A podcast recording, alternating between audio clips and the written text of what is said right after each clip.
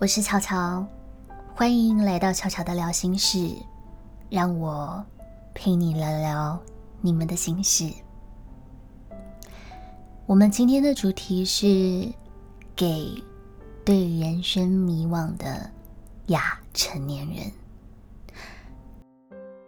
亚成年人呢，指的是二十岁开始，嗯，一般定义到二十九。但我觉得现在可能到三十五都还算是亚成年人。最近呢，悄悄听到一首很棒的新的创作歌曲，就是好乐团的《他们说我是没有用的年轻人》。我想这首歌唱出了很多现在我们这个年轻世代亚成年人的心情哦。悄悄是一个实况主，在 Twitch 开直播。然后呢，我有一个叫做“巧巧”的解忧杂货店，嗯，就是模仿那个小说东野圭吾的那个解忧杂货店，没错。这次我接到了一封信，而这样子的烦恼的内容呢，也不是我第一次看到了，主要就是刚出社会的人。对于工作的不稳定性、未来的渺茫的这种不安全感，还有身边的人可能给予了很多的不肯定，我们今天就要来谈谈这个主题。我先分享一下这一位呃匿名投稿的信件的内容。他写信给我说，最近的我面临了一些问题。除了一直累积下来的问题导致了我延毕，现在也要面临自己的经济问题，加上所有的花费跟学费都要靠自己，跟爸妈也已经借贷了不少钱，随便算一算也好几万了。而我上一段的打工，嗯，也因为疫情而暂停，加上呢，之前的学期我为了想要把延毕的学分拼完，把所有的精力都花在课业上了。虽然他该拿的都拿满了，暑修也上了，还是差了两堂必修课，所以他必须再在他读书的城市待半年。这也迫使他必须要继续的打工，因为他还有学费、学分费、生活费跟租屋的费用嘛。所以上个礼拜呢，他面试了两次。第一个呢是加油站，加油站的站长呢认为他的课表还没有出来，不太好排班，所以就请他回家了。而另外一个是连锁餐厅的内场，对方说在内场工作很辛苦、很累、压力很大。对方也跟他说，他的上一份工作是做文书的工作，没有做过餐饮相关的行业。他怕他做不来，问他说：“你觉得你 OK 吗？”那这个我的听众就回答说：“他会试试看。”对方录取他了。可是呢，在他开始工作以后，到他写信给我的前几天开始，他变得吃不下饭，没什么胃口，也没有喝多少的水，而且他发现他好像不太能洗碗。因为他有呃富贵手，所以碰太多的洗洁精，好像手要复发了。虽然工作没有到很累很累，但要做的事情很多，那时间上又很紧迫，一直被催促着，所以他每天晚上都失眠，睡眠不足，整个晚上都在想他哪里没有做好。看到早上的太阳才有办法睡着，但又很容易醒过来。可是到了隔天呢，他又有更多的事情，所以他隔天的晚上又陷入了一个这样子的循环。在他打工的中间呢，有一天他有个空班，他忽然传讯息给他妈妈，因为他的上一份打工跟他妈妈有一点关系，所以他就问他妈妈说，他想回去之前的打工的工作，可不可以？也跟他妈妈说了他最近的状况，结果不知道为什么，一边一边讲，他的眼眶就湿了。他说他明明不想要哭的，可是他就开始回想说，他是不是应该回去上一份打工？因为上一份打工似乎更适合他。但会不会其实上一份打工其实也不需要他了，也不需要人了？之前没有回去上一份打工工作，也是因为在那里有的时候没事做，蛮尴尬的。好啦，我知道这样听起来有点幸福，但他就是觉得说他好像领领空 薪水小偷，所以他就没有厚着脸皮回去。这个时候的他跟我说，他觉得自己很软烂，很懒惰。什么事情都做不好。之前曾经他有帮我做过一些事情，也做了一半就不见了，跑不见了。但现在刚打工几天，却又想辞职了。他真的很想负责任的，至少做一个月，但他觉得他的身体扛不住这一个月的工作。他到底应不应该现在就辞职去找别份工作呢？这是他跟我分享的信件的内容。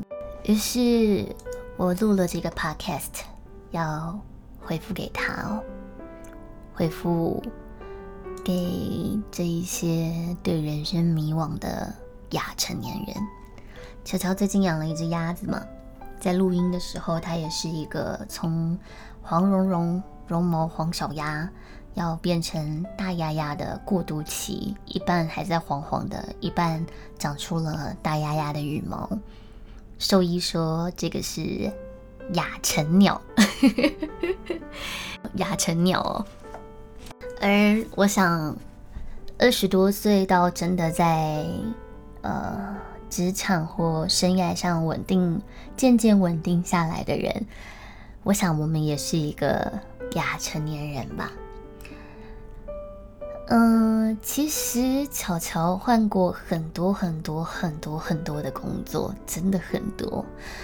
我在我学校的时候是学霸，虽然我的学校不是顶尖的那一种，可是我是大概是九十六到九十七分左右的平均毕业的吧，所以是学霸。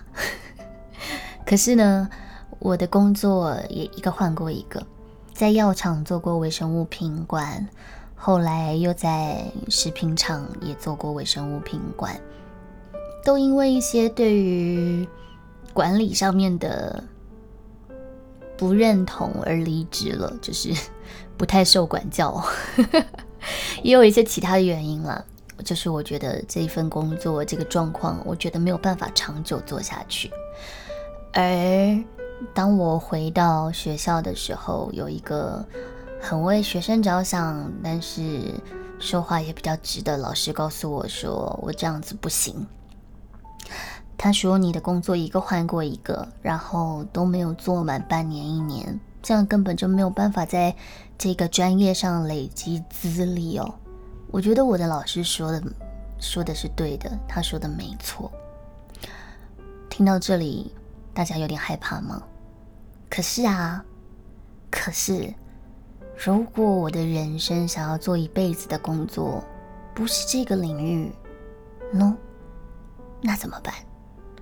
想想现在的我在做什么：广告配音员、游戏配音员，在 Twitch 当游戏实况主，现在尝试做个 YouTuber。我不知道，我不知道五年后的我啊，五年太久，我不知道三年后的我这三份工作还在做吗？可是至少这三份工作，我又爱又恨，至少有爱的部分嘛。而另外的那些工作，我感受不到爱跟热情。那又有人问了，说：“可是我不知道我想要做一辈子的工作，能让我有热情的工作是什么？那怎么办？”其实答案很简单哦，那就是去尝试。尝试了，你就知道了。就像写信给我的人，他尝试了，经历过了以前那个他觉得有一点薪水小偷的很闲的工作，也经历了这个餐饮业那一场洗碗的工作。那当然不是说闲就一定他比较喜欢，而是文书处理的工作或许他比较做得来。那。如果要洗碗的，不管是餐厅还是咖啡厅，还是可能洗车场，好了，类似的，因为他的手的关系，他都没有办法去尝试或不适合他。也许他可以戴手套，也许他可以戴手套哦，但是戴手套感觉就有差嘛，就洗过碗的人就知道。也比较容易滑手，也不太摸得清楚洗不洗得干净，所以美发液也相对的来说没有那么适合他呀。他尝试了一次餐厅的那一场，发现因为他手的关系，有很多的如果手要碰清洁剂相关的工作职场，他都会没有那么适合。跟你们分享一下，心理学上有一个东西叫周哈里之窗，大家可以去搜寻看看哦，周哈里之窗。想象一下，你手上有一张纸，然后被一个大大的十字形划成四块。最左上角呢叫做“开放我”，公开我，代表着我知道的我，而别人也知道的我。而右上角则是“盲目我”，盲目我的意思是说，呃，别人看得出来我是这样的，但我看不出来。譬如，巧巧，你是个玻璃心，我哪有？我才没有呢。好了，我知道，其实我知道我是玻璃心，所以我是这个玻璃心是公开我。但假如我觉得我没有，那这就是盲目我。另外一个是隐藏我，就是我知道我自己是玻璃心，但我假装我才没有玻璃心。别人讲什么话啊，打击我的时候，我就说，哦，是哦，我才不在意你说什么话呢。哼。然后晚上回家偷哭，那他为什么说我是这样子？我才没有，我真的是这样吗？这样躲起来的，就是隐藏我，别人不知道，而我知道的，那叫隐藏我。那最后一块是什么呢？最后一块是刚刚说公开我是我知道，别人也知道嘛，所以反过来的对面的那一块就是未知我，我不知道。别人也不知道，没有人知道，那怎么样才会知道呢？很简单啊，就是去尝试嘛。大家现在这个时代，很多人都玩游戏，对不对？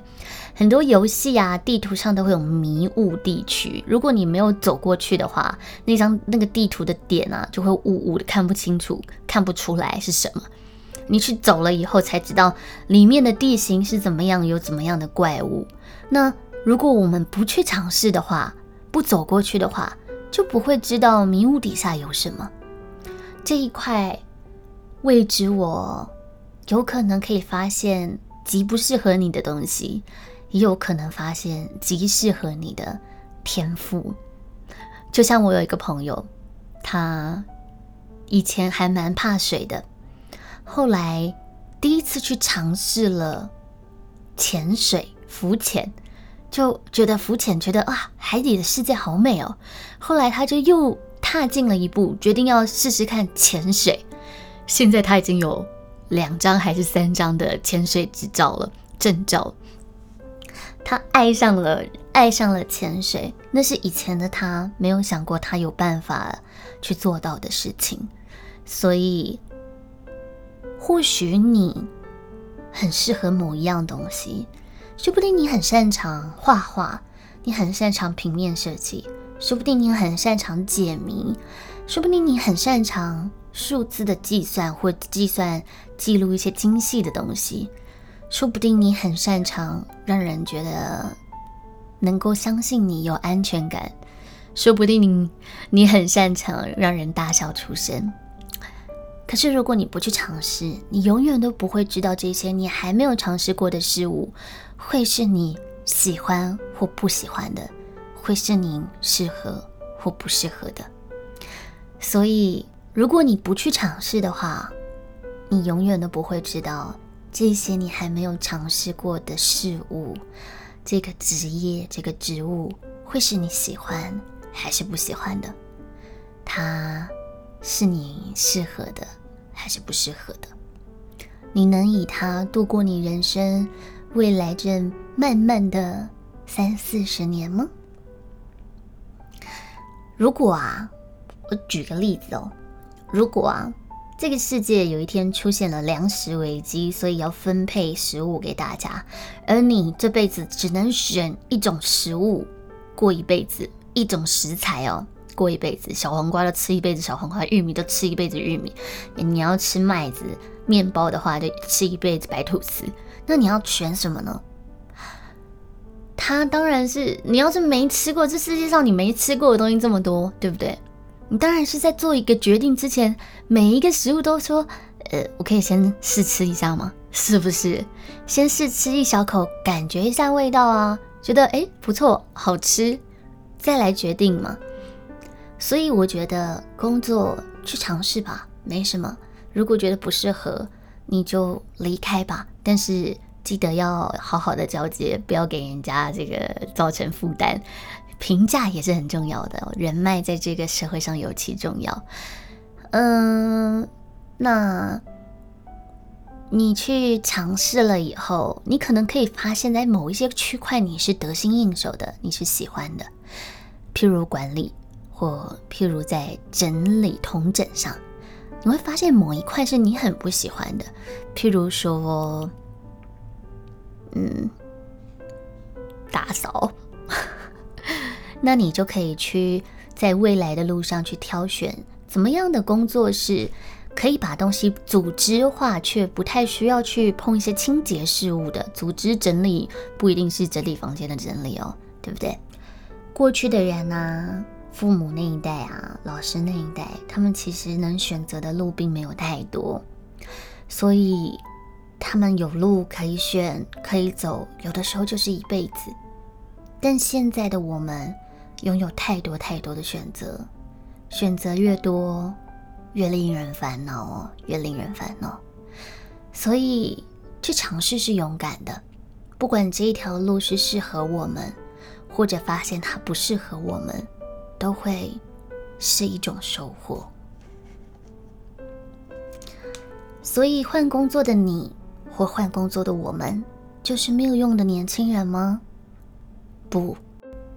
我们只是还在认识自己的年轻人。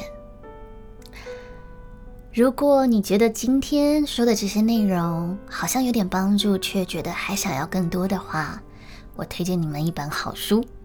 在我当时被老师说 你这样子不行的时候，我去找到的一本书。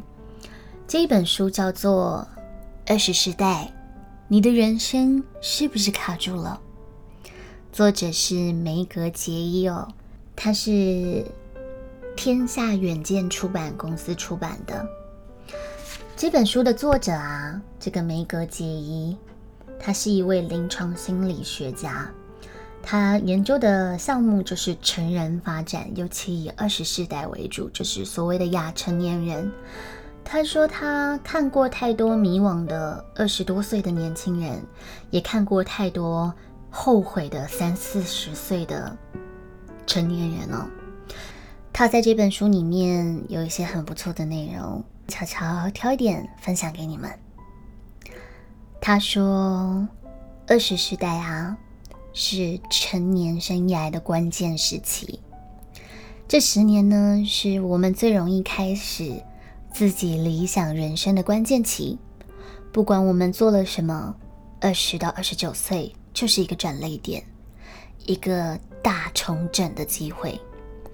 这一段期间所经历的所有事，都将会大大的影响我们未来的成年生活。他在书里呢，分享了他的同事的一个譬喻。他说，他觉得二十世代像是一架飞机，这架飞机呢，正要从纽约市起飞，飞往西岸呢。它刚起飞的时候，只要修正一点点的航道，就能决定它要降落在圣地亚哥还是西雅图。可是啊，如果等飞机都快要到圣地亚哥了，才想要改飞往西北边的西雅图的时候，就必须要多绕一大圈才能到得了了。同样的，二十多岁的时候的我们。一点点的异动就可以大幅改变我们三十岁以后所在的位置。所以说，这二十世代就好像是刚升空的飞机哦，人生随时有乱流，随时要修正航道。他在这本书里面分享了很多他的咨商的个案的迷惘困惑，在那时候都让我觉得，对我也是这样哦，没错，说到了我，原来不是只有我这么迷惘。这本书我真的很喜欢，推荐给这个刚出社会的朋友，因为真的不是只你的迷惘，其实。不是只有你有，我们每一个人都曾经历过。而这本书呢，有把这些迷惘分成工作、爱情、大脑与身体哦，脑部与身体三个不同的、不同的关键单元。这二十时代，我们每一个人都要经历，我们每个人都要经历，每个人都在努力，即便到现在的悄悄。已经经历过这么多了，我还在迷惘。你们看，我的 YT 不才正开始而已吗？我刚结束了实况，固定每个礼拜五两到三个小时的超越书香，要把它搬到 YT 上面来，变成像这样子的短单元。嗯，至少比两三个小时短，分享给你们。我也还在寻找我的路，别怕，让我们一起走下去吧。最后跟你分享一句悄悄为这主题下的名言佳句，我自己讲的。当你啊在寻找正确的道路的时候，每一次的错误都会让你离正确更近。这有一个关于我前男友的故事，如果你有兴趣听的话。可以上我的 Twitch 来，我再告诉你。我是巧巧，也欢迎你们到 Twitch T W I T C H 上陪我度过我的实况生活，一边玩游戏也好，一边聊天也好，偶尔练练歌也好，可以跟我聊聊天，陪我度过喜怒哀乐。我也想要陪你度过你人生的喜怒哀乐。我是巧巧，这是巧巧的聊心事。有任何的想法或想听的主题，都可以留言在下面，或者到我的 Twitch 上打惊叹号解忧，投信到我的解忧杂货店哦。希望今天的内容，还有推荐的这一本《二十世代》，你的人生是不是卡住了？对你们有所帮助。我们下一次空中再见。